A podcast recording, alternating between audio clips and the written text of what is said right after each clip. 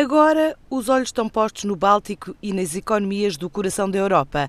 Mas em 2016, a OpenSoft cresceu 7%, ultrapassou a barreira dos 4 milhões de euros de volume de vendas, pelo reforço de posicionamento nos setores da administração pública central, banca e educação. Também cresceu 20% em contratação continua a desenvolver produtos e com ofertas de emprego.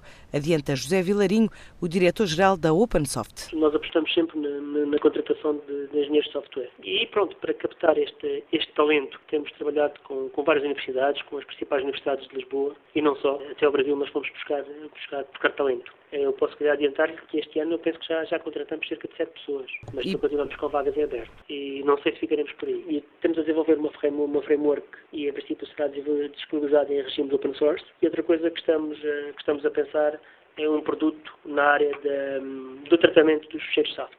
E estes dois produtos em que nós queremos investir não vão estar eh, prontos para o mercado e não vão ser rentáveis no imediato. Uh, existe aqui um, um, um, timing, portanto a nossa expectativa é termos próximo do verão, uh, ou se não após o verão, as primeiras versões destes produtos. Depois da crise que afetou o arranque da internacionalização para os PALOPs, agora a empresa investe nos mercados da Europa Central e de Leste, incluindo as repúblicas bálticas. Neste momento estamos a olhar Luxemburgo, por exemplo, Luxemburgo, temos a olhar para a Bélgica, estamos a olhar também para os países juntos, como, como a Holanda e a Dinamarca.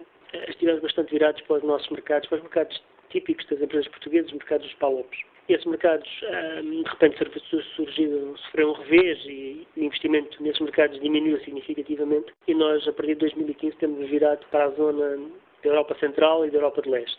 Os países em que temos estado a trabalhar mais afincadamente, posso indicar, serão o Luxemburgo, a Bélgica e a Lituânia.